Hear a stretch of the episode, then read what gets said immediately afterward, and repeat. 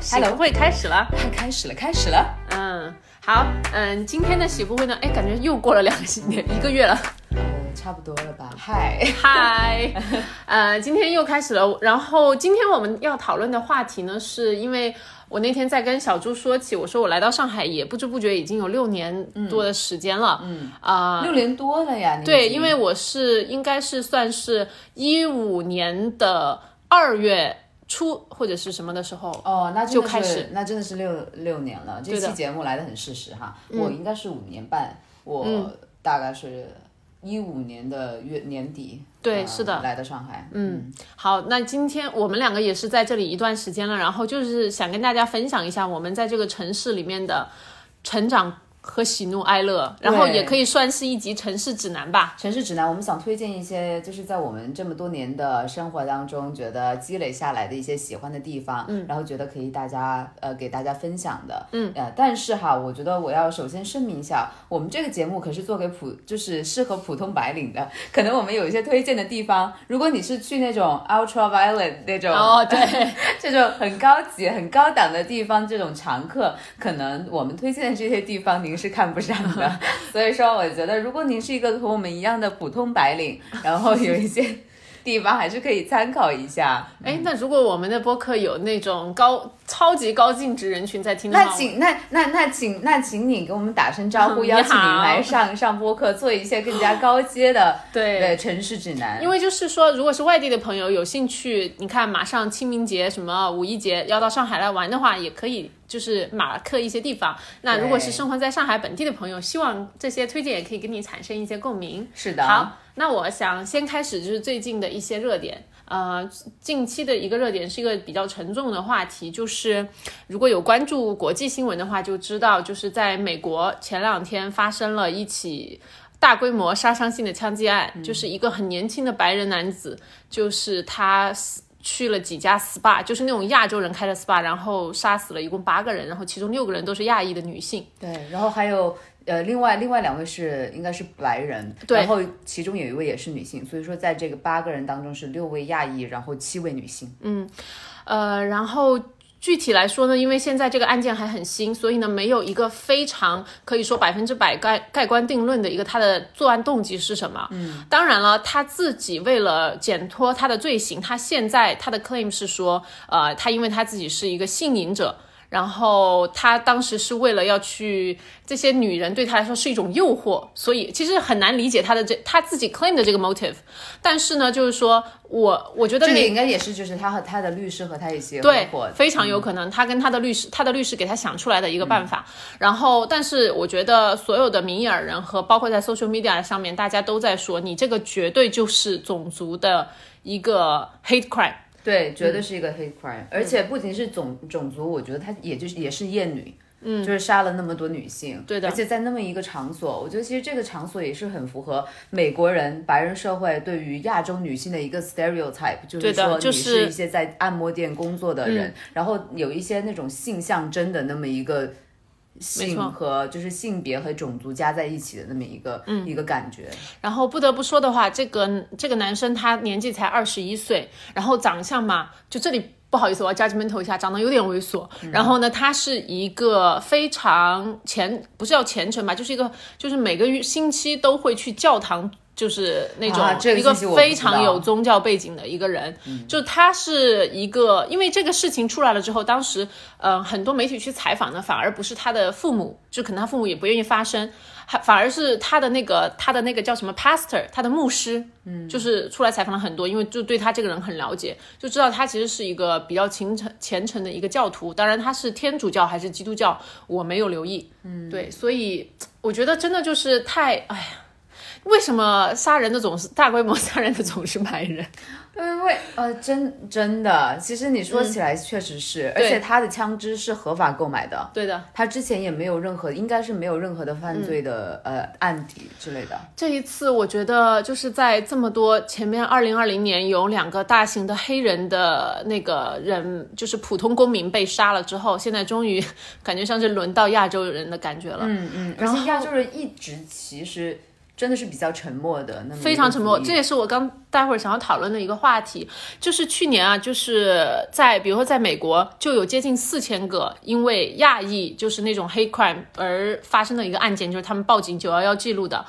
但是在这个过程中，大家就会觉得说，你看像黑人，我觉得他们，我觉得他们真的很厉害，就是他们一旦受了这个，绝对开始游行，然后这些 rappers 就开始唱歌，就是 social media 上面到处就是刷屏的什么 Black Lives Matter，但是我们亚裔到现在都非常的安静，是的，我就是符合，就是我们就是一个勤勉、沉默，然后嗯。的的那么一个形象，然后觉得自己可以通过默默的工作、默默的耕耘，成为模范的少数族裔，但是其实是不行的，人家就是嗯。会欺负到你头上来。对，就是我觉得可能从小跟就是整个一个亚洲非常就是传统的文化打出头。鸟的文化，对，和闷声发大财的 文化是这样吗？因为我说实话，我觉得这个主要，比如说像中日韩，我们三国的文化都是受到非常传统的，比如说儒家传统的中国文化所影响的。然后他的那种教育，其实真的就是那种什么中庸啊，就是 modest 谦虚，就是这种，没有哪一种是告诉你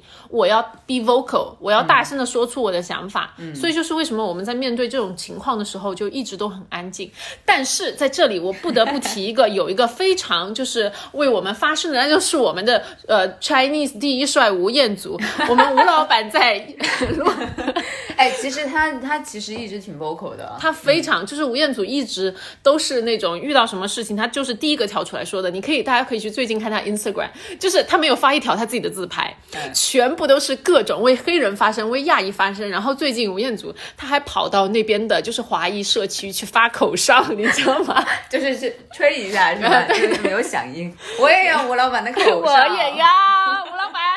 然后对，就是其实，在这种比较那个的时刻，就真的很缺像他这样子的一些人。嗯，但我觉得好少好少，就很可怜。真的就是亚裔的族裔。其实我我觉得亚裔的年轻人，我不不担心他们，我觉得他们已经还是有很多已经有觉醒的了。但是他们的上一辈，其实他们的上一辈可能和我们父母啊，或者是我们呃、什么爷爷奶奶，他们的这种最深呃深层次的想法是没有什么区别的。对的，就是即使在这一次的事情发生了之后，我觉得很多我都可以想象，他们还是会觉得说，呃，哎呀，这个事情就是个个例个案，又又关我什么事呢？那杀死的是那个人，跟我没什么关系。嗯，就是昨天我跟就是我们的好朋友乔伊斯也在讨论，他在跟我说，他发了一个截图给我，那个上面就是说，他说首先你看，就是在 White Corporate America 里面，就是那些白人是很团结，就是、就是互相的包庇隐瞒呐、还是互相扶持也好。他黑人呢，其实也是蛮团结的，就是一个黑人被打，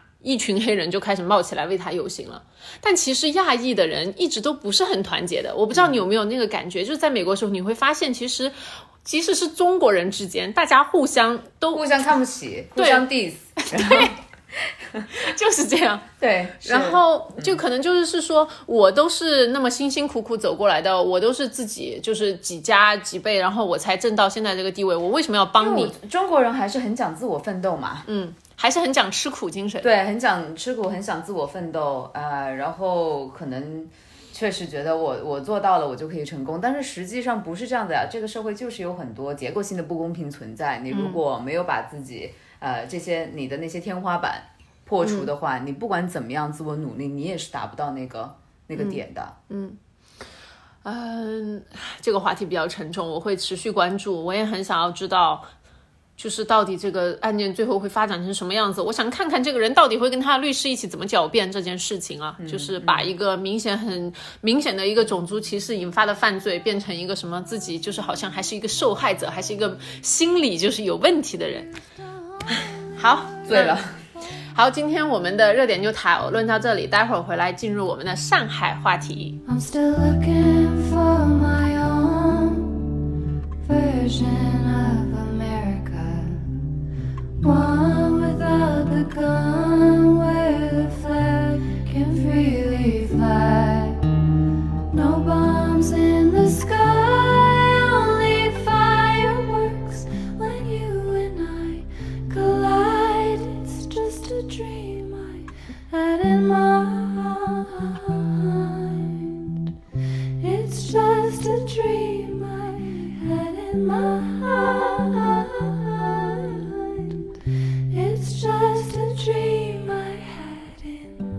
好的，欢迎大家回来。我们现在开始两位外地人的上海城市指南分享。好，那首先，罗拉已经到了上海六年半的时间，我想问问你，你对上海这个城市最初的印象是什么？现在的印象是什么？你觉得中间的改变是什么？哇塞，你一下问我三个，我觉得在没有来到上海之前，特别是在我大学的阶段，我是从来没有想过，我也很排斥上海的。为什么呢？因为高中的时候参加过一些活动，然后当时有个交流的活动，呃，是全国的高中生一起的，其中我被跟一些上海的女生从一个女子学校来的。分配在了一个就是团体里面，哇塞！那时候我天天被他们翻白眼，就是我跟他们都没有讲过话，他就要翻你白眼，他就会觉得说你是乡下来的那种感觉。那个时候你会感觉到非常明显的地域歧视。是你又是乡下来的，然后又漂亮啊，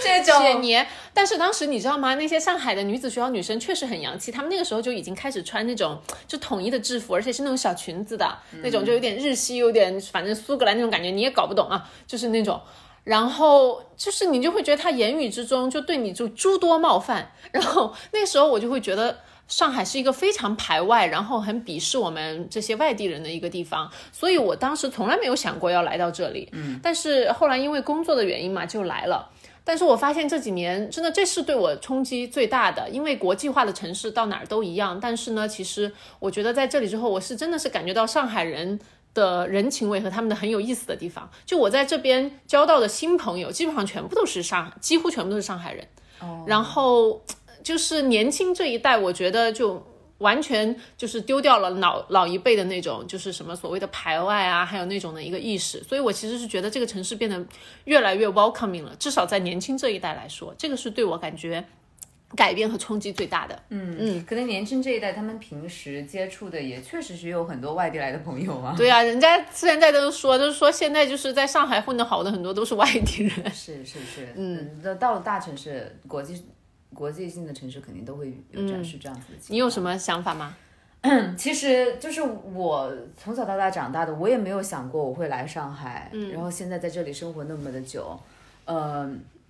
我不知道，因为其实小时候看的电视或者是接触的文化，其实还是以北京为中心的。嗯，对。嗯，上海哎对我们来说，特别是对于我们西南的人来说，我觉得是一个比较陌生的。但是你记不记得我们很小时候有一部电视剧叫《涉外保姆》？但是我没有看过。好的，那个那个电视剧应该就是讲在上海的外籍家庭，然后那个时候是我可能对上海非常初步的一个印象。哦，其实我我对江浙沪这一块都是非常不熟悉的，嗯，直到呃来到这里。来到这里，在之前的二十几年的人生当中，都是对这块是很陌生的，嗯，然后感觉也没有什么亲近，也没有什么认识的人在这边，然后你也没有对我有什么吸引力，那你来了之后是觉得有哪里 surprise 到你吗？就还是还好。因为我来了之后，我就是我我我到现在，我可能这这期节目我也会冒犯到一些上海的朋友，但是我也觉得无所没关系谓，但是敞我就是我就是在这里住了，嗯，我就是一来之后，我感受不到那么上海的灵魂，就是我摸不透这个地方，就是它对我来说没有一个很强烈的冲击，嗯，然后我感觉这个城市没有一个很强烈的个性。嗯，就是如果用一个人来比喻的话，我觉得他像一个比较面面俱到的一个一个比较精致的人，但是我看不到他的破绽。他的破绽就是他为什么事情会很生气，然后会为会嗯为什么事情欣喜若狂，就是你觉得他的那个总是少了一点什么。我觉得这个是我个人，这不是说这个城市不好，而是我个人的一个审美取向的问题。对对对，嗯，比如说，其实虽然说我现在没有生活在北京，但是北京有一些地方是让我很喜欢的。嗯，我可能很喜欢那种很宏大的城市，然后很喜欢那种比较有棱角的人。嗯，然后他给我一种就是给我一种很开阔、很豪迈的感觉。嗯，然后可能在上海，它的街道这种小小的、窄窄的，你看不到外面去。嗯，你总是觉得有一些闭塞的东西。嗯，让我觉得有一点憋屈。你这个比较有意思。我相比之下，我反而还觉得说我在上海，特别是现在越来越生活，越能感觉到一些。就是这种人情的世故的感觉，就是很有一个 community，不是那种所谓的很紧密的 community，而是很有社会感。就是特别是越小的街道越有社会感。那我觉得可能因为，比如说对比北京的话，像我不太熟悉北京，可能在弄堂里会有很明显的这种生活化。但是我觉得在上海，特别是像我们现在住的这个社这个片区，就是小小的街道。然后呢，我觉得我住这个片区是一个很好的本地人和新来上海打工的人和一些就是从国外来的人。就是一个比较很好的一个融合的一个地方，然后我自己其实是很喜欢这种很包容的 culture 的，就是大家都比较就是习以为常了，这就是我们这个城市这个地方，所以它其实这里是给我感觉还蛮不一样的。如果说对比，比如说像重庆来说的话，因为重庆现在虽然西南地区的城市在慢慢的就是变得越来越好，但是比如说像我回去啊，我跟我那个老公回去的时候，他在电梯里面打电话，有一个阿姨盯着他，就是从一楼一直看到了二。十几楼就非常不可思议，为什么会有一个说英语的人，然后长得有点不一样，他就会非常的诧异。但是就是没有见过世面嘛，就是 就是真的当当是整个电梯的人就是会，你就会从那个感卷的出来嘛，就大家确实上海人在呃什么外国人在上海，大家都已经见怪不怪了。对，所以其实我觉得倒不是说啊崇洋媚外什么外不外国人，而是是说嗯这里就相对来讲，他会包容各种各样子的一些文化。各种各样子不同肤色呀、不同背景的一些人，然后这个环境是让我感觉很喜欢的。嗯嗯，这一点我觉得上肯定是上海好的地方，就是它是一个很合格的国际大都市，也确实是中国很最现代化的一个城市。嗯，但是所以说我觉得生活在这里是挺好的。我之所以没有离开，那肯定也是因为，嗯，也也是有原因嘛。不管是这个原因是我觉得我适适应现在的生活。呃，在这里，不管是工作、是感情，还是对一个换新地方的一个恐惧，anyway，反正我就是在这里生活起来了。但是你说我和这个城市产生了多么深刻的连接，我觉得倒是没有。这个我觉得也很难培养，就跟一个面面，跟一个非常完美的一个男人，但是你就是对他。没有那么的爱，爱对 对，我觉得真的，你你说到这个上面，就是我觉得这个地方，我一直以来从来没有改变过的看法是，对我来讲非常适合工作，但是不适合生活，真正的生活。你觉得上海是不适合生活的，是吗？就是我的生活是指 start a family 这种生活，嗯嗯，它很适合我我们这个年龄段的一个生活，空巢年轻人的生活，非常非常，就是这里永远都有 都市丽人的最新最 exciting，就是全国最流行就是的 pop culture 在这里就是诞生，然后但是呢，其实你从一个。是真正的 live a life 这个角度来说的话，我觉得它欠缺一点东西。可能我觉得老上海人有他们 enjoy 在上海生活的一个方式，但是我们跟他们是非常不一样的。所以我觉得对我来说，就是如果你要在这里真的是所谓的扎根的 start 生活的话，就比较的难。就是是说，那可能是各个方面的，当然影响最大的肯定就是这里的呃，特别是跟房子相关的一个物价了。我觉得这个东西是。不管放诸全世界都是比较准的一个一个东西啊，所以其实就是为什么它跟我的连接感比较低。然后第二个原因可能就是因为我在上海交交交到的很多的，当然上海朋友们就不说了，他们肯定就是长在这里，以后也会生活在这里。但是也有很多认识的，比如说是从国外的朋友的话，基本上都是把上海当做自己的一个就是途经之地，是的。然后呢，都走了。我现在这种。前几年交往的就是比较好的朋友们，都是在比如说要呃结婚了之后就走了，生了孩子之后就走了，就回国去了。就是你就会感觉身边这些人对你还是会有很有影响的，就是你也会潜意识里面觉得说，哦，这个是地方可能不太适合我真正的组建一个家庭，就是养孩子这样子。嗯嗯。对，其实其实我一直避免在想下一步的事情，嗯呃，但是因为作为一个单身的人，你就在上海还挺好的，身边有很很多和你一样的人，嗯对，而且如果你确实有了有了亲密关系，然后你要结婚，然后甚至你还想要想要有家庭的话，确实得想想你。这个地方是不是可以让自己对生存下来？对，我觉得或许就是也不光是这里啦，包括像其他更大像纽约这样子的地方啊，我觉得其实同样也适用于这样子的一个原则。这就是它一个特殊，但是我觉得又很普通的一个一个一个地方。对，嗯嗯，就就算是我还会在这里更长的时间，我觉得我也永远不会，嗯，我也不会想成为跟上海人，呃，就是不会想成为那个样子，或者是没有这种归属感说，哦，我要成为一个上海人，对，没有没有，错没有我觉得从来没有。但还是有一些朋友是有的，比如说他们也就会开始说，哎，呃，一定要考虑就是在这边什么买房啊，或者是什么的。那他们就是觉得说，哎，我以后可能我即使是在外地来的朋友，但是我就觉得我首先 step one 就是我 step one 我连上海户口我都不愿意有。就是，其实你知道，就是签到上海户口，对于比如说当时我们是海外留学生，就比较容易一点的。对，但是我也不其实是很简单的。我知道，但是我因为当时我的整个一个想法，其实那时候我才来到上海，一五一六年，我就觉得说，我知道我自己是不会一直待在这里的，我可能就待到我就是工作的最 prime 的一个年纪，然后过了之后，我可能就会走。我当时的一个想法是觉得说，我养老啊，或者是一切什么，我肯定是会在重庆的，这里非常适合我，就是工作的一个。我到现在都是那么觉得的，我很难想象我在这里会一直到一直到老。嗨，好吧，这就是这样。但是不得不说，如果是我不知道跟我们同样就是在这个城市作为打工人的你们，嗯，外地打工人的你们，是不是有同样的感觉？呃，但是呢，如果说你是外地的朋友，听到这个播客想要来上海旅游的话，那接下来你就要可以认真的听一下，因为我觉得上海这个地方呢，是就是你旅游一两天你是感受不出来的，对，像这这一点我也觉得很很独特。不不是对别人来的话，你说你有什么景点可以推荐？没有真的没有。你要感受这个城市它的那种给你带来的一个哇，这个城市真的很赞，就是它是在那种小路间，它是在你每天的那个走路一个生活一个场景，就是你。你去听一些街上的人的对话，还有一些上海的那些阿姨们的谈话，就是你能够感受出来的。所以，我们尽可能的给大家一些我们觉得还不错的路线吧。就是，嗯好，景点，景点我首先要说景点吗？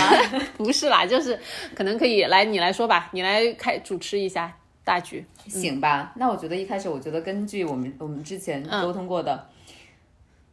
那其实上海，我觉得有很大的一个特色就是餐厅，好的餐厅是非常多的。啊，对，嗯，就是然后我不知道你有什么比较自己比较喜欢的餐厅可以推荐的。上海就是我觉得比较好的是，你在这里吃呃全国各地的那个菜系，你都会有来自当地的不仅是全国各地哦，对，我想没有，这里我想表达的点是，它会正宗的原因是因为那个开店的老板就是从那个地方来的，嗯就上海有非常多。就是比如说你吃意大利菜，他有从意大利来的全，世界就是全世界来的那个地方的人，嗯他会在这里来开餐馆，然后带来最正宗的一些东西，不是是说我在上海开一个什么意大利菜，然后然后是一个土生土长的上海老板，连意大利都没有去过，然后我就开意大利餐馆了。嗯不是，我觉得这里很好的一点就是它真的是会有一个非常 authentic 的那种感觉在里面。是是嗯是嗯餐厅的推荐的话，我们先从中餐的一些的开始吧。我想要说我的家乡菜，就是是在上海，就是最近炒的非常火的有一个叫做乐山的翘脚牛肉。当然，我虽然不是四川乐山人啊，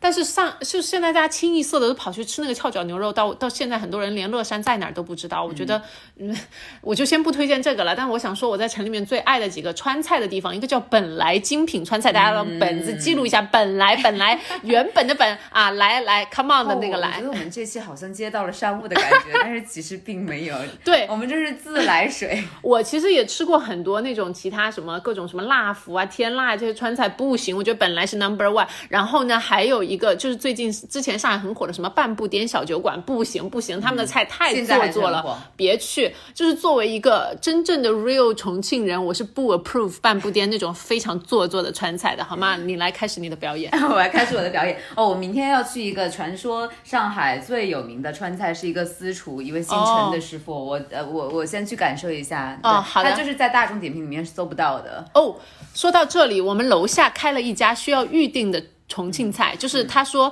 那个老板告诉我是从厨师到服务员什么的都是原班人马，不知道是从重庆哪个地方搬过来的，而且他们还需要微信先提前预定，而且都已经排到可能一个月以后了。哦，这个地方哎叫什么地方来着？叫名字我忘了，但是就是它会有这种餐厅的一个出现了。对对嗯嗯嗯。但是我觉得上海这个也是很奇奇特，我不是很明白的一个地方，就是。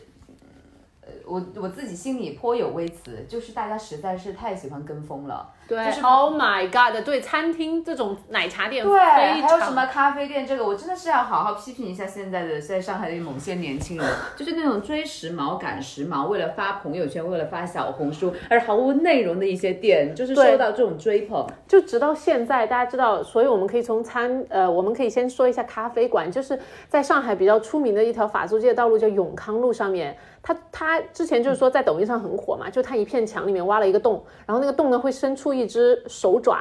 呃，就是一个熊熊爪，就是戴了可能手套那种，给你递一杯咖啡，然后哎 Oh my God，永康路以是以前酒吧的那个，对，永康路是以前的酒吧一条街，就是你永远都会发现那些人会为了一个就是不明由头的跟我风的一个觉得非常的排队可笑。我我就是除了这个永康路，我还要点名批评的是安福路。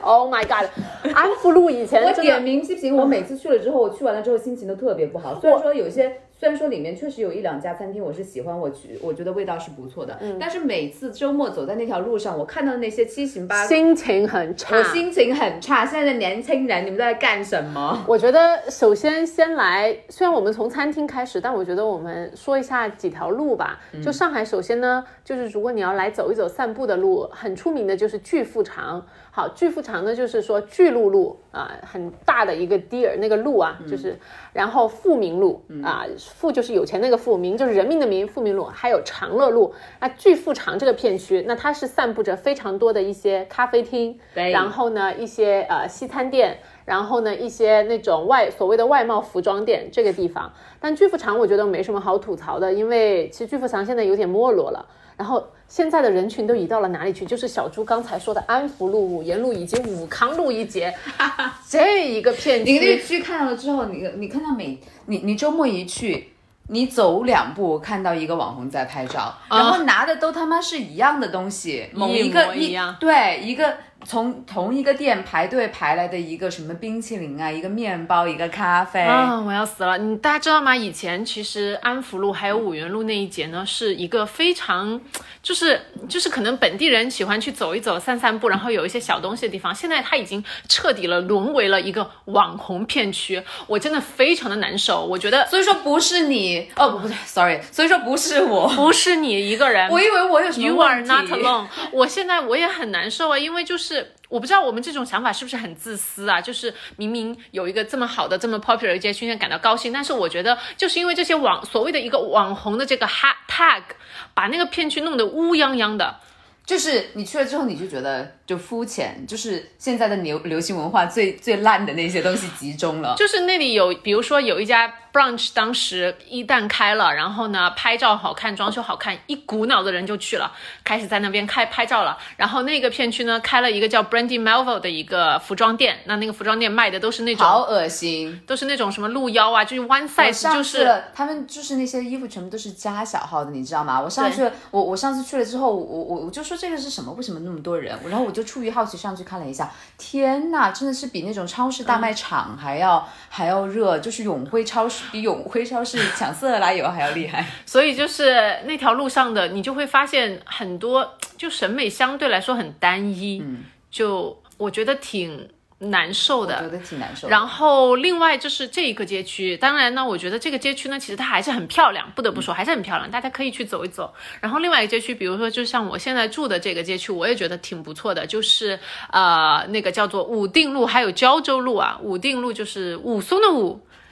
定那个定。胶州就是大家知道胶州路嘛，其实胶州路说到这里呢，呃，八年前如果大家还记得的话，胶州路有一场大火是全国震惊的，因为那一栋的楼都被烧掉了。然后现在的话就是现在那栋楼还在那里，还在那里去都是阴森森的。阴森森的很恐怖，因为那栋楼很高的。But anyways，现在这个武定路和胶州路这这个片区呢，是散布着非常多的那个咖啡厅、酒吧，就是还有可能一两家那种西餐的那种什么。正宗的那个美式汉堡这样子的一个地方，嗯，所以其实这个片区我觉得现在相对来说还好很多，是。就是它我可能嗯之前也是在这里住过两年，觉得还是、还是蛮喜欢的。对，这里可能他还是更多的是本生活在上海的人，他们会来这里喝两杯啊，而且特别是转一转啊。特别是很多外籍外籍外籍人士朋友们非常喜欢这个片区，嗯然后相对来说，它还没有被旅游的那种什么所谓网红的一些餐厅所。但旅游我觉得这个完全没问题啊，而是是说我非常讨厌我的这个 community 被打上一个网红的标签，然后我觉得那就完了。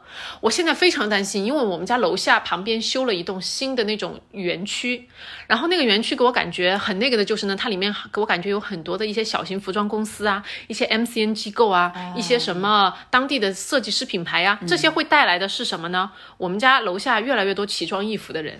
越来越多那种所谓的一些网红，上海的时尚人士，就是时尚人士，就是那种你就会觉得，因为我们这里楼下大家都是很接地气，都是很生活化的，然后你突然会发现冒出这样一两个人哈，可能我这个人的思想比较闭塞，当然不是朋友们，我就会觉得啊，好吧，这也可能也是我们这个社区变得很多元化，但是不得不说，我其实心里还是翻了两个白眼，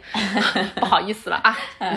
好，其实哦，我们现在已经说了街区了，我觉得特别好，说的特别好。那现在呢，还是要说回餐厅。嗯，然后在我这里呢，其实我不得不说，其实我是一个对吃啊没有特别大追求的人。嗯，就是我可能对于味觉味觉这方面不是特别的敏感。嗯，就是我哈，从一个从小吃火锅的人，我对火锅的好坏我都没有那么大的嗯。就没有那么大的敏感，所以说大家可以可以想象一下。所以说我推荐餐厅呢，我可能是推荐的是风景，而且是那种他们那些呃、餐厅的一些设置，然后它的地地地域这样的。嗯。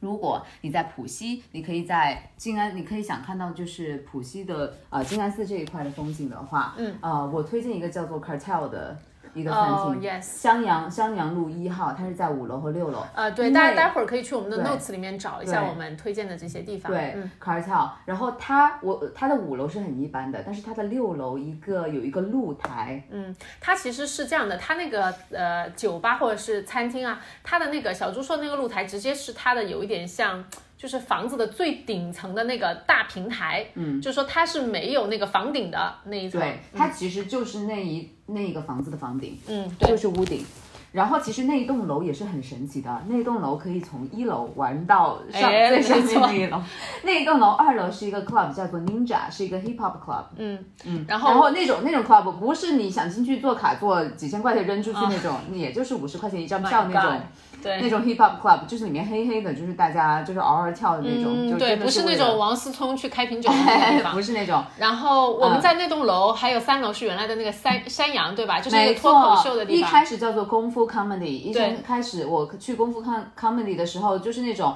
不管英文和中文都是不要钱都没有人看的那种。对，那个时候上海的脱口秀才开始起来，然后那个时候我我也知道空空腹 com comedy 嗯就是那种讲脱口秀的地方，后来慢慢变成山羊嘛，对然后也开始收门票嘛，脱口秀开始全国热，然后那个地方我觉得也变得啊，我不那么没错，喜欢。我已经很久没有去过了，但是我刚来刚来上海的时候，还是经常有事没事去看一下他们 open mic 的。嗯，然后再上一层楼就是我们说的这个这个叫 cartel 的这个地方，嗯，它的露台正给我感觉就是你会发现你周围你不仅你一边可以看上海的一些老房子，嗯，老洋房、老公房，然后你还可以看到一些上海的比较新的一些高的高楼的那种感觉，就是其实你有一种非常有人情味的水泥森林的感觉，没错，所以我就很喜欢那里，非常适合。我觉得像马上天气热起来了，然后呢，在那边去吹吹春天的风，然后晚上很非常好，我觉得很赞，很很赞，很赞。OK，然后，另外，如果你是想在外滩那边看浦东的这一些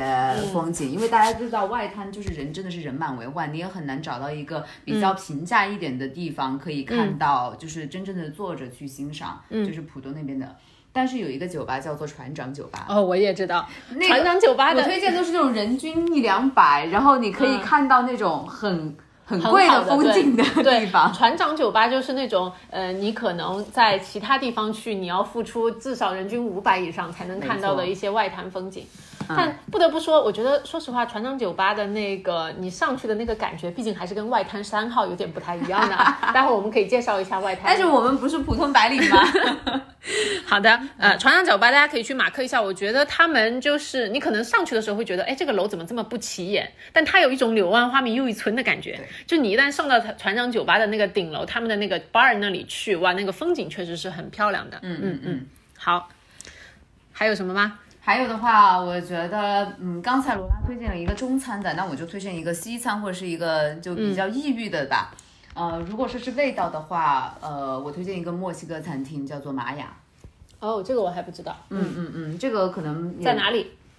也就是静安这一个片区吧。哦好的嗯嗯，叫做嗯，就是玛雅 M A Y A，它好的地方在哪里？就是好吃。哦，OK，、嗯，而且它吃的是那种比较上海比较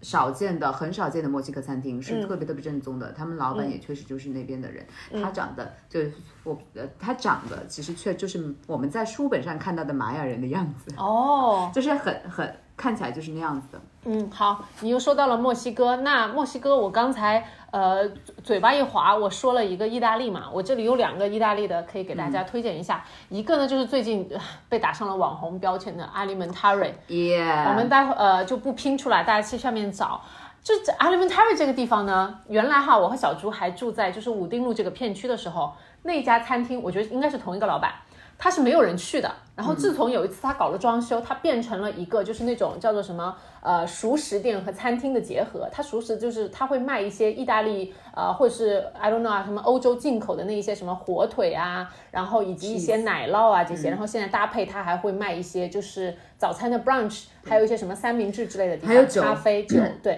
嗯，而且我不得不说这一家。它其实真的是比较平价的，你可以、可以用一百多块钱吃到挺好的火腿和和 cheese。所以它其实现在很火也是有道理的，而且它其实你进去了之后，你会感觉生活气息很重，然后呢，大家感觉嗯，就是一个说仿佛在欧洲。说的土一点，用个词啊，就是洋气，就确实是很洋气。你知道这家店现在有三家吗？我知道，嗯嗯就是 Alimentary 现在生意真的做得很好，他的老板应该就是我不知道他老板具体是哪里人，但反正不是中国朋友。但是我其实也挺佩服这些可以在中国把生意做得这么好的外国人，因为说实话，就中国的整个文化就是还是很不一样的。而且你知道，在咱们中国做生意，这个证儿那个证儿，然后还要搞搞定一些当地的一些 government 的关系啊，或者是什么的。所以说，其实上海这个地方对于外商投资应该来说还是比较友好的。嗯，然后第二个意大利餐厅呢，叫做 Savi，我不会拼啊，就是那个怎么怎么念啊？它的地方呢是在那个叫做呃戏剧上海戏剧学院，然后它也是意大利的老板开的，然后他们有非常好的 pasta，然后相对那种比较正宗的意大利餐厅来说，它的人均价格也算是呃两百多块吧，我觉得。就是大家都到上海来了，就不要再想那种四五十可以解决的那种 意大当然也有，也有，也有。我们家叫萨利亚是吗？对，然后如果说你想体验一些比较正宗的，然后那种的话，我刚我就是 Savi 这个地方很好，而且它也有小露台，就是而且呢也在一个上海比较带有那种怎么讲一点法租界情调的一个街区上面吧，所以这个地方也是很好吃，然后呢环境也还不错。嗯，然后我这里边呢有想推荐一下法餐的，现在想想算了吧，就是可能就突。呃，这个也是突破了我们白领的标准，所以说就暂时，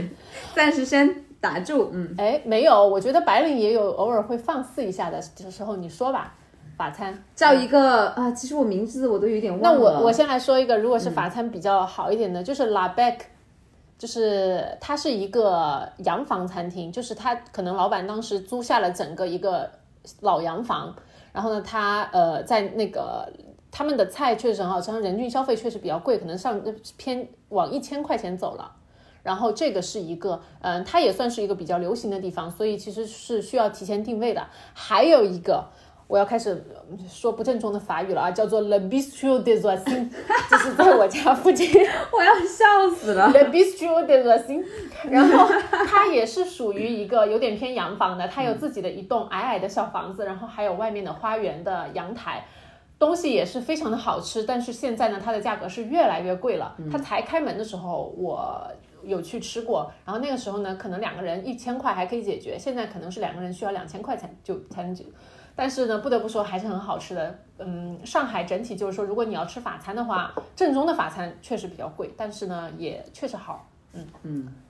对啊，对我这种就是味觉不是很敏感的人，我也吃不出来这一千块钱的和一百块钱的有很大的差别。啊呃，然后再跳回到那个，如果你是对日本的餐厅比较有兴趣，我是觉得啊，就是当然。呃，上海有韩国街、日本街那边，但那一坨呢，我觉得太远了，就是我反正也不去，所以我也推荐不出来。对我只去过一次，嗯，对，但是有一个稍微在市区很近的，就是在呃，它是叫做金虹桥商场，然后金虹桥商场里面呢有一个 J Town。它其实说白，虽然是 J Town 呢，也就是商场里面的两层楼啦，就是 那两层楼里面全部都是比较正宗的日式餐厅，真的是很多是日本老板开的，所以因为上海的日本人还是蛮多的，蛮多的，而且都集中在那个片区。对，真正非常 local、非常正宗的日本餐厅，我这里无法给大家推荐，因为我觉得那种是要日本人 community 那些人他们知道的，或者你认识那朋友，我只能是说我作为一个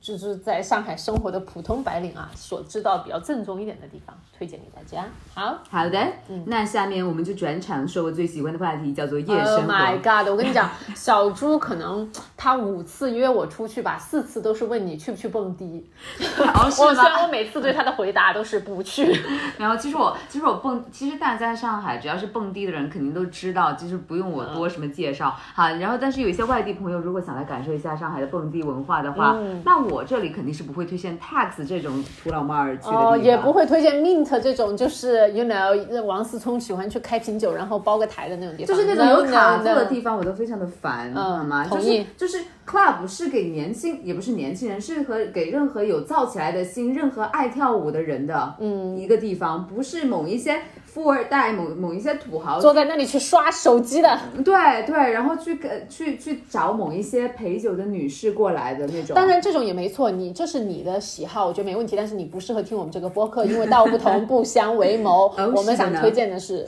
那我这样子吧，那我先推荐酒吧吧，因为上海很有名的，也就是就是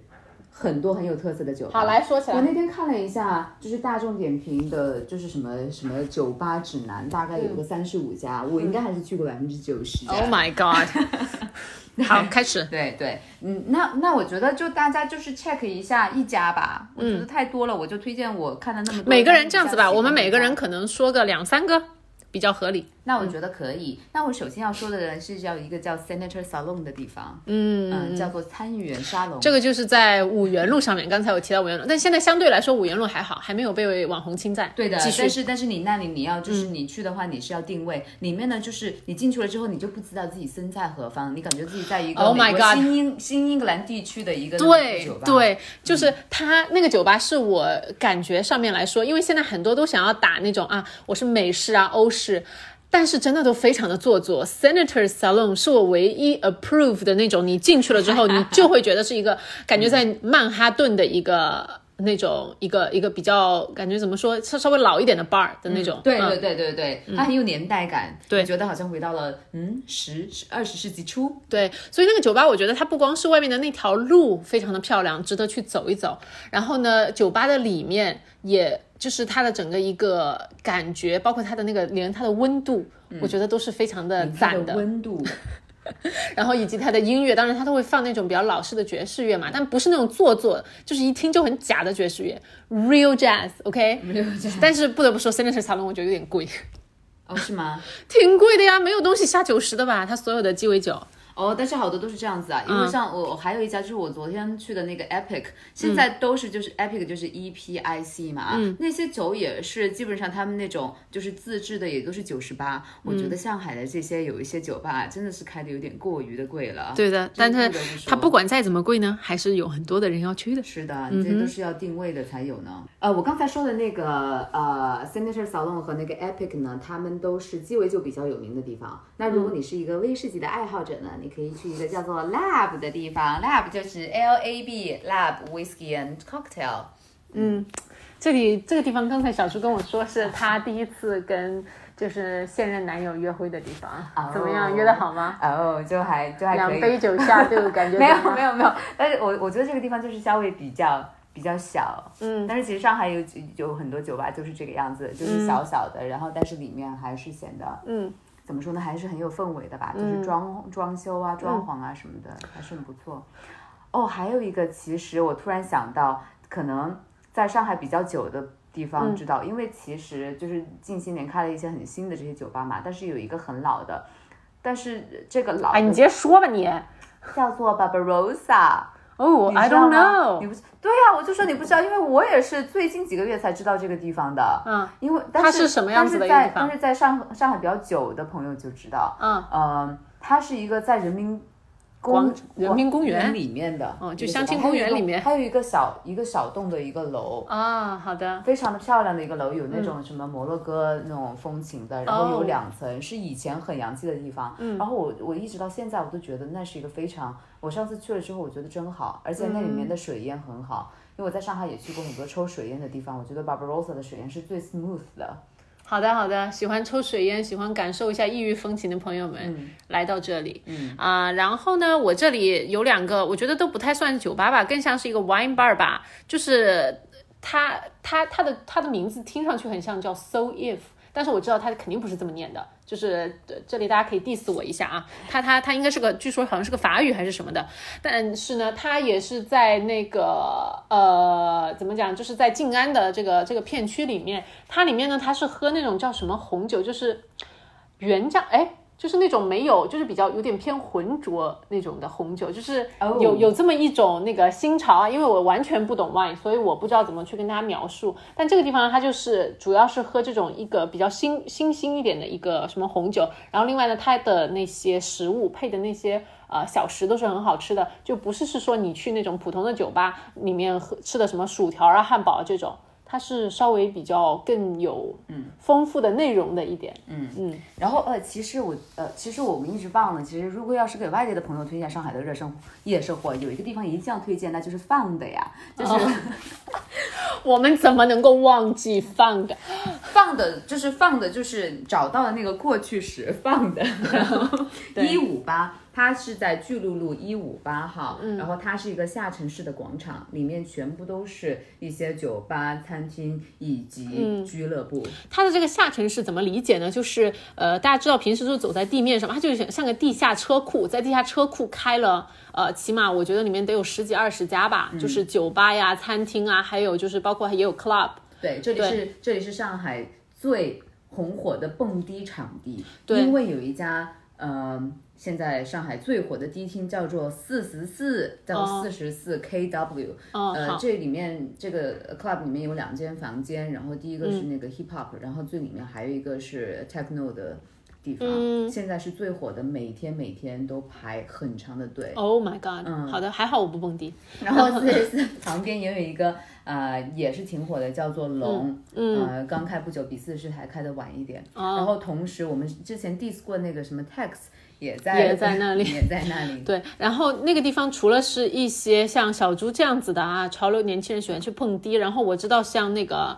橄榄球队，还有一些就是上海的那种运动球队，他们也很喜欢去那地方，因为那地方酒吧很多，然后呢。就会经常就比赛完了就去那边喝的个酩酊大醉，所以你会在那里发到很看到很多发狂的英国人，就是 就是大家知道英国人里面有球迷酒吧的是？有有有，对，嗯有很多那种 sports bar，就是大家会过去看什么足球啊、橄榄球啊什么各种球，然后就喝很多啤酒的那种地方。对，嗯。我现现现在还有以前以前这里还有一些，比如说已经关门了的 Arkham 呐、这种比较啊怀念的地方，包括以前最来开始我来上海的 Shelter 啊、嗯还有之后喜欢去的达达，他们现在都已经是过去式了，也是非常嗯，就是在这个城市里面的这些店也是来来回回的。嗯，呃，在放的的话，还有一家，如果你喜欢爵士音乐，你应该会知道有一个叫 Jay Z Club 的地方。啊、，Jay z Club 很老了，嗯，它也是从其他地方迁到放的的。嗯，然后如果你要找呃 Jazz Bar 的话，另外一个还有叫有做黑 day 的。嗯，哦，黑 day 我也知道，对，黑 day 其实它从外面看上去，它整个就是给我感觉它的那个外面的那个，他用了一些感觉像 Great Gatsby 的那个电影的元素，嗯，的那种装修的那种感觉，对对对。然后他那里面，我觉得在疫情之前，应该也是有蛮多挺好的那种驻唱的，就是是对因。为上海爵士圈也不大，就是那么一些人，大概就是在黑 day 和 Jay Z Club 窜来窜去的。Oh my god！好的好的。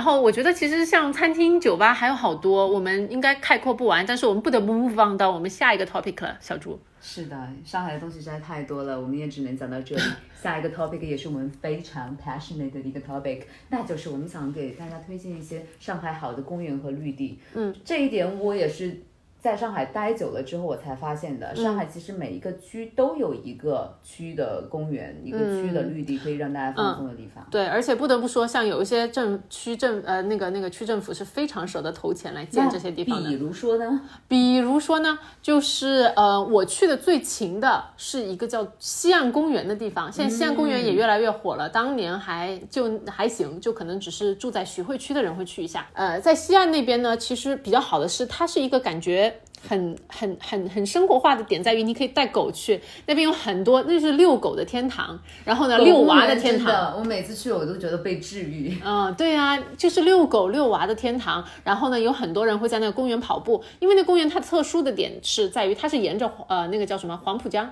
哎，那是黄浦江吗？它是沿着黄浦江建的，所以它公园很长，对它不是那种宽。它很长，狭长的一条，所以其实，在西岸公园走呢，你可以呃一览黄浦滩呃黄浦江的那个景色，然后呢，也可以看到一点点外滩的三件套，没错对，然后在那边散步非常的好。然后呢，不得不说，呃，我也是在那里就是被求婚的，所以哦，这个地方对我来说很有纪念意义。那我不得不说，呃，西岸其实它还有一个名字叫做徐汇滨江啊对的对，上海呃市政府呢也是在西岸搞了很多那种文艺配套的，所以说对你在西岸也。你在那里散步的同时，有很多美美术馆馆你是可以去的，比如说我们著名的有什么龙美术馆呐、余德耀美术馆都是在那边。那如呃还有还有一个最近新开的，你说是哪个？哎，呃，最近呃也不是最近了，前年开的西岸美术馆。西岸美术馆非常大，比刚才小朱说两个还要大，因为而且它感觉特别的国家级的是，它一开馆到现在都是在展出那个哎蓬皮杜是的的我这个也那个是前几周才去的，我觉得非常好。西岸美术馆也是西岸，也好像在西岸艺术中心，都是那一块的吧？嗯，对的，没错，就是所以其实呃，那个不管是叫徐汇滨江还是西岸公园也好，就是非常值得大家去花一天。你不管是在那里去散个步啊，然后去逛几个美术馆啊什么的都不错。但是那边我觉得唯一缺少的是餐饮，对就是那边没什么吃的，对对就大家就是做好这个准备，你可以吃了饭。然后下午整个下午在那里度过，我觉得很不错。嗯嗯，然后另外要说到，其实就是呃，像那个那一节啊，就是我不知道它应该叫黄浦滨江公园吧？我就是想说是在黄浦，呃，我我也想提这个地方，嗯那个也是配套了有一个叫做上海当代艺术中心的地方嘛，对没错烟囱，哎，对，上刚才那个小朱说的那地方，上海当代艺术博物馆，哦，艺术博物馆它从呃你。可能它的外号叫烟囱博物馆，嗯，因为它是一个非常大的一个烟囱，好像是一个老工厂改建的。对，然后那边的展出，我觉得也是非常厉害的。呃，每次就是嗯双年展就会一直在那里，对，然后从那个地方出来了之后呢，旁边就是一个沿江的公园，就也是我说的那种非常的长，就你可以一直走一直走，但是呢，它其实并不宽，修的非常的漂亮。对然后里面很赞的一点呢是，它可以骑自行车。因为它是一个很狭长、非常长，就是几公里的那种公园嘛，所以它其实给你隔开的有行人道、有自行车道，所以说骑自行车去逛那个公园也是一个很好的选择，共享单车也可以进去。嗯嗯但是我们现在啊说的都是浦西的东西，咱们就去浦东吧。那浦东就不值得被歌颂吗？当我想逃离上海的时候，我就会去浦东，因为浦东真的不像不像上海。就是 你知道，就是徐汇滨江对面是哪里？就是那个叫什么浦东滨江后滩公园。哦，那个叫后滩公园嘛。对好，，浦东因为浦东我觉得也很好的，就是它也有一个长达几公里，我不知道是五公里或者是更长的一个非常狭长的滨江公园。我觉得修的感觉比比那个比黄埔还要好看。要好看，但是、但是那里就是没有什么人，嗯，对，没人我，觉得非常的可没人惜。是这样子的，它那个公园呢，我觉得是呃从北边呢、是从那个北外滩开始，然后一直南到非常非常下面，都已经离感觉离开上海的市区了。对，然后呢，它可能人多的是在外滩那一段，呃，不对，那个陆家嘴那一段。但是呢，你再往下走就会人很少，没错，然后但是那个公园越往下走，它自然环境越漂亮，就是、嗯是很不错的。还有就是我不得不说，浦东我还是很爱陆家嘴的。嗯，可能我就是对城市的陆家嘴真的是不错，这种繁华，大家就是就是那么宏伟的三三件套的那种建筑，我每嗯次站在它脚脚底的时候啊，还是会感觉到人类还对是有些时候还是很伟大的嘛。嗯，是的。然后，如果说你想要逃开呃游客的那种那种参观路线的话，我给你推，大家大家可以以去陆家嘴的那个绿地公园。嗯，陆家嘴绿地公园真的感觉有一种那种城市，就是有有一点 Central Park 的感觉。对，我就想说让我想起纽约的中央公园。对，因为它在那个陆家嘴那个绿地公园，你进去了之后，你可以坐在湖湖边的那个椅子上，欣赏陆家嘴三件套以及各种银行的大厦。其实那种感觉还是，如果你喜欢一点水泥森林的感觉的话，你应该会 enjoy 那个 park 的。好。呃，然后另外一个是我呃也比较常去，我觉得如果你喜欢划船儿的话，那里哎，我。正要说，要是有划船，我们可以有两个地方可以推荐。好，你说第一个，第一个，你不是要说世纪公园吗？对那世纪公园交给你，那我就说一下上海，就是浦西这边比较老的一个叫做长风公园的。好的，长风公园也是非常大的。啊、好，呃，那个世纪公园呢，稍微我觉得，呃，我觉得已经算偏市区一点的公园了，坐地铁就是很方便可以到达。然后世纪公园非常大，非常大，大到呢，也就是说它为什么要收你二十块钱的门票？然后世纪公园有很大的湖，所以其实是非常适合去那个划船的，就是踩踩船啊什么的，然后走走散步啊那种。对，然后长风公园开始，嗯哦，长风公园其实。嗯，也是有一个很大的湖，然后也有一些非常美的那些。我觉得它没有世纪公园那么的宽，因为浦东就是宽嘛，它可能看起来没有那么的地大物博。但是它是，我觉得它在它有限的，它算是这边比较大的公园了，嗯而且它在它现有的面积上面做了一些很多很有心思的那些拐来拐去，然后呃一些嗯啊的那种东西。不错对，所以说你感觉到里面还是有很多，还是有很多内容。很好散步，嗯然后另外的话，再给大家，呃，在浦东还有我们刚才没有涉及到虹口区，就虹口区是原来的日租界嘛，呃，其实虹口区有很多就是比较 historical 的一些街道的，但是虹口区我有两个地方，一个就是北外滩公园，嗯，就是当所有人都挤到外滩去看几件套的时候，我推荐大家你来到北外滩，就是北外滩现在人还是相对来少的。因为北外滩修了 W 酒店，所以可能现在更多人会去那边。对 W 酒店的楼下呢，就是北外滩公园。那个公园人很少，但是呢，几件套都看得清清楚楚的。而且那个公园真的很漂亮，嗯，就是很舒服，非常值得散步，还有以及约会啊，做一些 you know 就是那种小事情。好，这是一个。那如果说你要去感受上海的气质，你要去看一下上海的大叔大妈平时的日常生活，非常接地气的话，那强烈推荐大家去鲁迅公园。鲁迅公园，哦鲁迅公园，为了纪念咱们鲁迅叔叔而修的公园，然后那个鲁迅公园很漂亮，真的很漂亮，春天真的特别漂亮，它的那个一些湖啊、河啊那些，然后你可以在那里看到呃合唱团的大叔大妈呀，在那里看书看报纸的那些阿姨啊，就是你非常生活化公园。找一个重庆的对标，就是鹅岭公园。对对对，就很有文化气息，就是嗯老年人的文化气息鲁迅。公园是上海小朋友春游的时，那跟我们同龄的人，他们小学春游时候会去的。但你知道？吗？鲁迅公园没有什么年轻人，都是年纪大一点的。但是我不知道为什么，可能因为谁会去小学春游过的地方？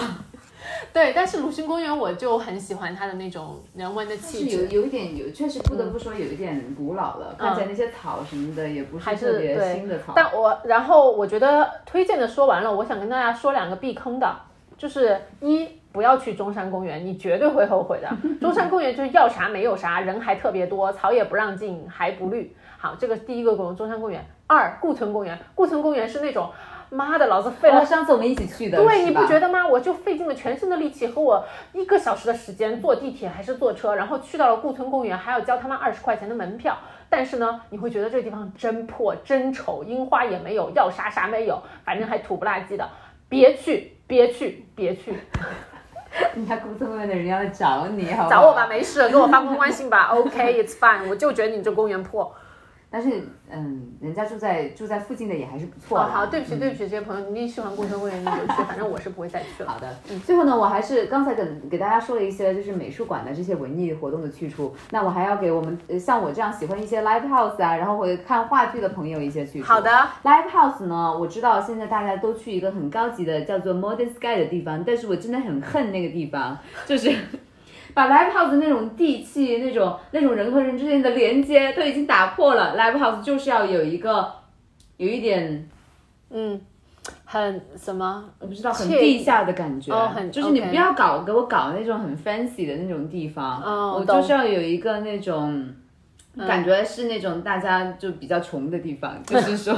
说白了就是比较 real 的地方。对呃我喜欢我 stay real，对，我喜欢我家，我现在住的家附近有一个叫做浅水湾艺术中心，呃艺术中心的，可能大家也大家也很多也知道。如果你是平时看现场演出会比较多，我喜欢那里。然后话剧呢，大家可能比较熟悉的是那个上海文化广场，嗯，但是，那个是比较大的场子，然后以前小的场子也陪伴了我很多在上海的这种话剧生活的，叫做艺海剧院，嗯，也是静安区的呃、嗯一个地方，位置很好。现在变成了什么翻口艺术中心 whatever，哦，我知道，嗯，，对那里也是很好的，那里还包括有一些、呃孟京辉的那些实验剧场也在也在那里。还有就是不得不提，呃，历史比较久的美琪大剧院。美琪大剧院它因为是在那个南京西路这个商圈的，然后呢，它其实平呃，它它的英文名字很好哎，叫 Majestic。对，嗯嗯。然后美琪那边呢，应该呃也是会有一些比较好的一些呃话剧啊，和包括有时候我之前看到很多一些日本的那些小众的一些明星会在会喜欢在那里去搞一些小型的演出。对我在美琪的体验也还是挺好的。虽然我一次美琪都没有去过。嗯嗯嗯嗯嗯。嗯，OK。还有一个叫做黄埔剧场的地方，也是那种小剧场，非常的好。嗯，对。然后喜欢这些呃看话剧的朋友们，我觉得应该慢慢会变多起来。就是现在疫情情况越来越好，就会越来越多。我觉得在上海，你不能缺少的体验，这也是其中之一。嗯，好，好的，我觉得我们其实也差不多了。我觉得要说的话，我们可以真的是再说这一集今超说了过去，没有事我们就抄一抄吧。但是我觉得我们就停在这里是不行的。那我们 肯定还是讲一些形而上的东西。好好开就和始。就和我们生活相关的。嗯，我还是想讨论一下说。我们俩觉得，如果就是想象一下现在另外一种生活，如果我们不在上海的话，我们会在哪里？就是生活会怎么样呢？嗯，如果这几年不再不是这样子，我觉得我两两个方向吧。如果方向一，我觉得我很有可能就会在重庆过着相对来说无忧无虑，然后我可能对人生也没有相对没有那么多思考的生活你已经。生了小孩了，对，为什么会这样子呢？不是说重庆有什么问题，而是是说你毕竟在家乡的话，我会懒一点，因为我我不用去思考太多物质上面的一些担忧的因素。那其实我觉得人的惰性嘛，我就有点不太相信自己。我觉得如果我在家乡的话，我可能哎可以过着周末就就跟爸爸妈妈在一起，他们也不用就是说看就是要见我也那么麻烦。但是相对来说，我觉得我知道我自己可能不太 enjoy 那样子，我会后悔的。嗯那如果让你现在你在嗯在中国不选择上海，你你觉得会你在哪？我没有了，我不会了我不会了。我觉得我另外一种我的 option two 就是我当时我没有回国，我嗯。会继续留在，比如说像纽约这种会把人吞噬掉的地方，或者当时其实我我在纽约找不到工作的时候，我有考虑过去美国的一些二三线城市，我觉得也挺适合我的。啊，就是相对来说生活压力没有那么大，但是呢，其实就是一个比较，因为我我比较喜欢美国的一点是说呢，它你住住在城里面，你可以你也可以除了像纽约这种地方，你可以你也可以离大自然很近，就是你也可以三十分钟我就可以去爬个山干个什么的，我很喜欢这一点。对，呃，我觉得要么就是我可能也会在一个。其实我觉得，如果在国内现在真的是思考起来，可能除了上海和重庆的话，我没有其他地方，我找不出其他地方我想去了。嗯，你呢？我觉得另外一种生活就是我想过的，我可能，因为我不得不承认承认大城市的对我的吸引力，我是没有想过，特别是在回国之后，我是没有想过我是要去重庆的，嗯我可能也就是在北京、上海之间徘徊，嗯，呃，深圳和杭州这种我都没有想过去，从来没想过。对，对，所以说如果是除了上海，我应该就会在北京。我觉得小猪你很有北京的气质，我已经跟你说过不止一次了，就是包括在这几年当中，我一直都在想说，我到底是不是要去北京？但是我害怕是我只是想逃离上海这个地方，逃离这种生活。但是其实我去了北京，应该也就是一样的生活呀，就是一天到晚上班，然后对对，而且说实话，我觉得北京给我感觉，可能是我对北京的那个偏见，我觉得北京更苦一些。对北京的那种，因为毕竟那边还是北方人多，其实我觉得是北方朋友真的很能吃苦。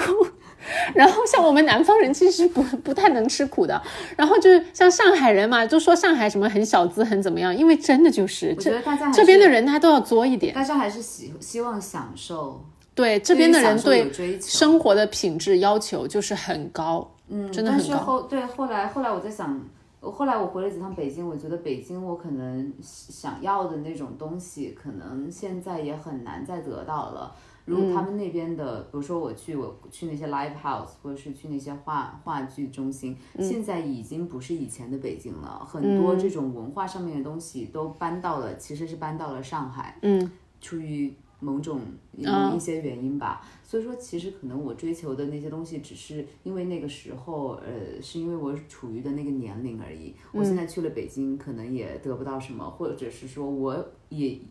如果说我这份工作是去了北京，我可能现在搬来了上海。嗯嗯嗯可能我在北京待了几年，说，哎，我是不是要是不是要逃离北京到上海来？我可能现在还是在上海。嗯，所以不得不说，我觉得整个 evaluate 下来，不能说我走遍了全中国的城市，但是如果说对于年轻人来说最有吸引力的，适合呃那种工作机会多的一二线城市的话，真的比较下来，我觉得上海确实是一个很棒的一个 option，因为它不仅是国际化，然后呢，它有文化，它不像深圳，说白了啊，深圳吐个槽，其实没有什么文化的一个地方，就是然后呢，它又非常的有一些呃生活品质的气质，就是其实你各方面总和加在一起，我真的是觉得上海很棒。嗯嗯，是一个是个好城市，是一个合格的现代城市，是一个不错的国际大都市。好 了好了，嗯，OK，呃，还有什么想说的吗？你要形而上一下吗？还要？嗯，就就这样吧，就这样打住吧。我觉得我们这一期也挺久了。嗯，好，那谢谢大家收听我们这一期的喜福会。啊、也不知道什么时候会离开上海，但是希望仅此一集来纪念我们在上海的生活。好的，好的，再见。拜拜。